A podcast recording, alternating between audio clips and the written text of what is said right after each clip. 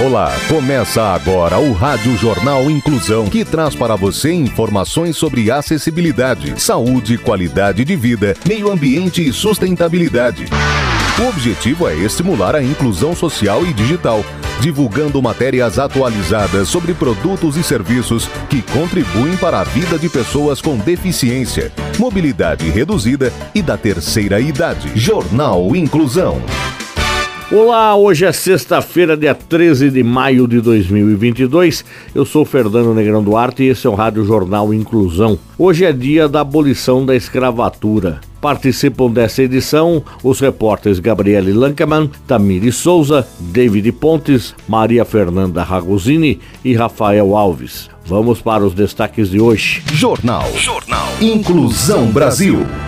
Conheça a história da primeira negra empreendedora dos Estados Unidos. Câmara aprova projeto que declara mural de artista cobra como patrimônio cultural.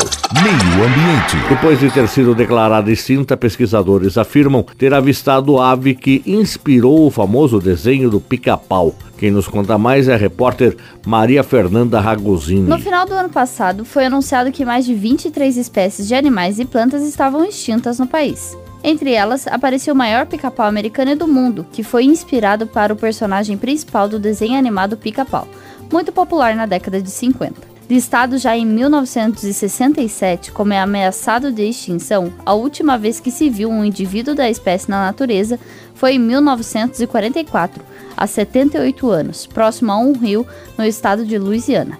Até então, acreditava-se que o pica-pau de bico de marfim tinha desaparecido da vida selvagem devido à perda de habitat e também por causa da caça ilegal. As imagens que restaram dele são poucas. Todavia, nos últimos dias houve uma reviravolta nessa história e, consequentemente, na sua classificação como realmente extinto. Um grupo de pesquisadores afirma ter avistado por diversas vezes o famoso pica-pau. Em um artigo científico que ainda aguarda revisão oficial, os cientistas apresentam registros fotográficos das observações da ave.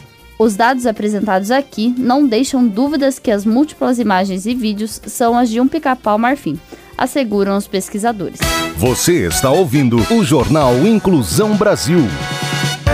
Não precisa existir uma grande razão para você ser um doador de sangue.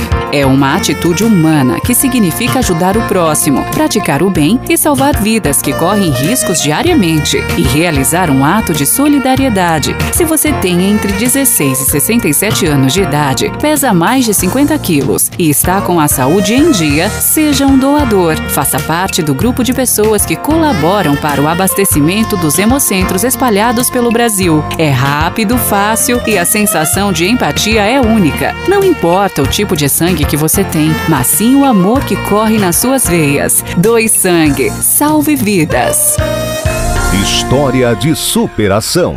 Conheça a história da primeira negra empreendedora. As informações com a repórter Gabriele Lankraman. A história de Sarah Breedlove começa na segunda metade do século XIX no segregado estado da Louisiana, nos Estados Unidos, como filha de pais escravizados e percorre o longo e tortuoso caminho que toda mulher negra tinha de enfrentar até chegar a uma incrível mansão em Nova York nos anos 1910, quando ela já havia se transformado na Madame C.J. Walker, que se tornou a primeira mulher milionária do país, sem heranças nem doações, a partir do seu próprio trabalho. O nome destacado foi herdado de um de seus maridos, mas sua fortuna foi erguida a partir do desenvolvimento e da venda de produtos de beleza para mulheres negras, especialmente para seus cabelos. Em um período da história estadunidense em que as mulheres não podiam votar e que o país ainda se encontrava segregado, quase 50 anos antes da população negra ter seus direitos garantidos. O caminho ao sucesso começou de porta em porta, e em pouco tempo, o maravilhoso produto para o crescimento do cabelo da Madame C.J. Walker estava presente na casa da maioria das famílias negras do país ela passou a treinar jovens mulheres negras para também venderem seus produtos, de casa em casa, por todo o país, ensinando-as não somente técnicas de propaganda, persuasão e venda, mas também sobre economia e independência financeira, como forma de melhorar a vida das jovens funcionárias. Nos anos 1910, além das fábricas, ela também possuía salões de beleza e escolas, ensinando técnicas de corte e cuidados com o cabelo e manicure. Madame C.J. Walker faleceu em 1919 aos 51 anos, por insuficiência renal e complicações da hipertensão, como a mulher negra mais rica e influente do país. Sua incrível história foi contada na série Self-Made Inspired by the Life of Madame C.J. Walker, lançada na Netflix em 2020 na qual a atriz Octavia Spencer vive a personagem principal. Cultura. Câmara aprova projeto que declara mural de artista Cobra como patrimônio cultural. A repórter Tamiri Souza nos conta mais. Inspirado em obras literárias, o Museu de Cores Vibrantes, criado pelo artista plástico urbano Eduardo Cobra em uma escola particular de Sorocaba, agora será considerado patrimônio cultural e material do município. A obra de arte, produzida em janeiro de 2021, conta com seis prateleiras de 250 livros em um painel de 22 metros de altura por 11 metros de largura. Para chegar ao resultado que encanta que passa pela rua Doutor José Aleixo Irmão, no Alto da Boa Vista, o artista, pela primeira vez recebeu sugestões de internautas para desenvolver o trabalho. Os livros desenhados no mural trazem títulos de clássicos, que foram sugeridos por usuários das redes sociais como Os Sertões, de Euclides da Cunha, O Cortiço, de Aloísio de Azevedo, Macunaíma, de Mário de Andrade, A Hora da Estrela, de Clarice Lispector, entre outros. A obra foi realizada com o propósito de inserir as novas gerações no universo encantador da leitura. Eduardo Cobra é um dos mais reconhecidos muralistas da atualidade, com obras em cinco continentes além de estar no livro dos recordes com o maior mural do mundo, feito em uma fábrica de chocolates na rodovia Castelo Branco, com mais de 5 mil metros quadrados. Você está ouvindo o Jornal Inclusão Brasil. Inclusão das pessoas com deficiência no mercado de trabalho. Dá para viver sem caminhar, sem enxergar, sem escutar, com DAO, mas não dá para viver sem trabalho. Sua empresa tem responsabilidade social? As oportunidades não possuem limites. Eles podem fazer muito mais do que você pensa. Basta enxergar as suas verdadeiras eficiências.